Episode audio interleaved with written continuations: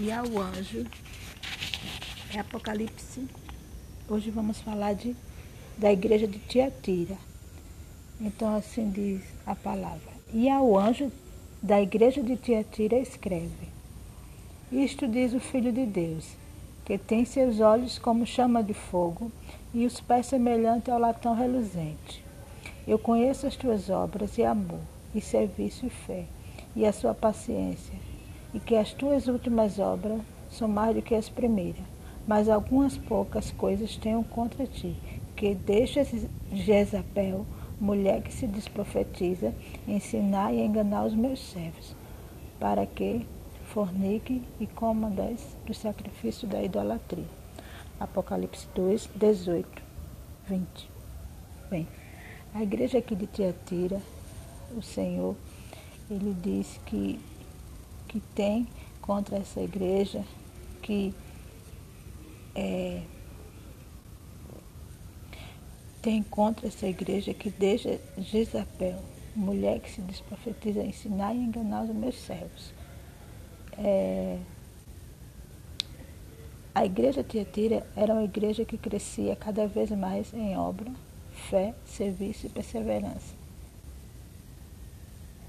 E quem serve a Deus de coração aberto, naturalmente tem de crescer, não aceita se diminuir. Suas últimas obras sempre serão maiores que a, com, com, com que mais qualidade do que a primeira, né? E, e Jezabel, naquela época, né? O foi que aconteceu? Jesus ele aqui estava ensinando que, que o que aconteceu com, com Jezabel é o que estava acontecendo com essa igreja. Porque Acabe, ele, ele era o, o rei de Israel. Então não tinha nada a ver ele se envolver com Jezabel, que era uma profetisa de Baal. Então, essa aliança que, que Acabe fez, trazendo com que a contaminação para dentro de Israel, então veio o caos, veio a destruição. Então, Jesus aqui ele estava comparando que essa igreja, ela era uma igreja forte, porém estava é, deixando com que a Jezabel entrasse para enganar os seus fiéis. Porque quando o Senhor Jesus fez referência aqui a Jezabel, para que consideremos a história dela em relação a Israel. A partir daí podemos ter uma ideia de que estava acontecendo em Tiatira. E que ainda hoje acontece com muitos cristãos. Acontece com muitos cristãos, porque Jezabel, ela era filha de um rei sacerdote de Tiro, né? Etibal. E o rei Israel Acabe se casou com ela para fazer uma aliança. E, é, e essa aliança, ele, muito ganancioso, não é, aceitou esse acordo e, e isso trouxe muita destruição para dentro de Israel, a ponto de, de dele perder a própria vida, né? Essa aliança, a ponto de vista humano, parecia ter sido um golpe de mestre do rei Acabe. Ele, ele achava que estava abafando, né? Ah, agora eu vou casar com a filha do, do sacerdote lá, só que ele não sabia que estava trazendo para dentro da vida dele uma destruição. Porque se você for ler a história do rei Acabe, você vai ver que, que Jezabel era uma peste ela cometia os piores crimes.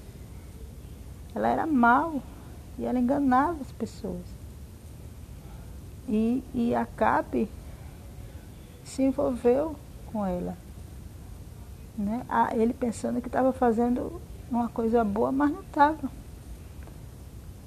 Ele não estava fazendo uma coisa boa. Na realidade, acabou importando uma representante do inferno para dentro de Israel.